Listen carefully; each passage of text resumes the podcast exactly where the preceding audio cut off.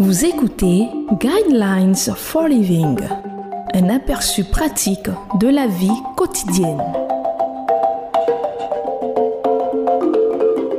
Bienvenue à votre émission Le Guide de la vie. Le thème que nous allons aborder dans cette émission est Une aide pour les jours de découragement. Les frères de Rome qui avaient reçu de nos nouvelles sont venus à notre rencontre jusqu'au forum d'Appius et aux trois tavernes. En les voyant, Paul a remercié Dieu et pris courage. Acte chapitre 28, verset 15. Avez-vous déjà fait l'expérience d'essayer de faire quelque chose dont vous espérez tant le succès, mais il semble que l'échec soit imminent Vous y avez mis tout votre temps et votre effort, vos espoirs et vos rêves, passés des nuits tardives. C'est peut-être un projet de travail. C'est peut-être une relation que vous essayez désespérément de sauver en ce moment même. Vous vous demandez peut-être si vous devriez tout simplement abandonner. Le découragement est en train de vous submerger. Cette courbe réflexion est dédiée à tous ceux qui sont découragés et qui auraient envie d'abandonner quel que soit l'endroit où vous vous trouvez. Notez que le découragement survient lorsque vous êtes fatigué physiquement. Êtes-vous fatigué? Pouvez-vous honnêtement vous souvenir d'avoir été découragé quand vous étiez bien reposé et en pleine forme? Bien sûr que non. Mais vous pouvez vous rappeler de nombreuses fois quand vous étiez fatigué, alors cet ennemi pesant appelé le découragement s'est installé. Deuxièmement, notez que le découragement est extrêmement contagieux. Quand quelqu'un se permet de se laisser décourager, il est contagieux. Il découragera tous ceux avec qui il entre en contact. Souvenez-vous dans l'Ancien Testament, lorsque les dix espions envoyés par Josué pour observer la terre promise ont ensuite découragé toute une nation. Le découragement représente quelque chose qui peut coûter très cher.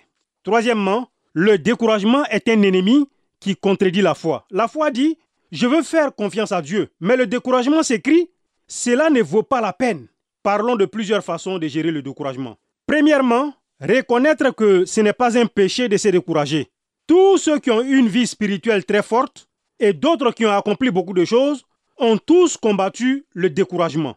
Le problème est de capituler et d'écouter la voix fatale du découragement qui nous crie Allez-y, laissez tout tomber. Deuxièmement, vous pouvez faire face à votre découragement en le présentant à Dieu et en lui demandant un nouveau courage et une nouvelle force. J'aime ce que dit le psaume 55, verset 18. Le soir, le matin, à midi, je soupire et je gémis, et il entendra ma voix. Vous souvenez-vous, quand Jésus fut confronté à la tentation dans le désert, Dieu a envoyé des anges pour le servir, et Dieu accueille toujours celui qui apportera son découragement. Troisièmement, permettez-moi de vous rappeler que l'apôtre Paul, qui s'est retrouvé sur le chemin de Rome, où il était presque certain qu'il allait être exécuté, Paul a fait un long voyage à travers la Méditerranée, où les tempêtes étaient fréquentes, alors qu'il est allé de Césarée en Israël jusqu'à Rome. Il était physiquement épuisé quand il a commencé le voyage. Alors qu'il se dirigeait vers Rome, trois autres croyants sont venus à sa rencontre et en les voyant, Paul a remercié Dieu et pris courage. Si vous luttez avec le désespoir et le découragement, vous pouvez trouver le repos en Dieu. Mémorisez Ésaïe 41, verset 10. Je vous conseille de lire Actes chapitre 27, verset 13 à 44. Le sujet est le découragement.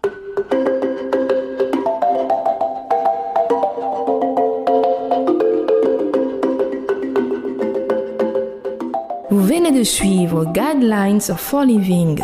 Pour en savoir plus sur l'émission, veuillez contacter la station que vous écoutez.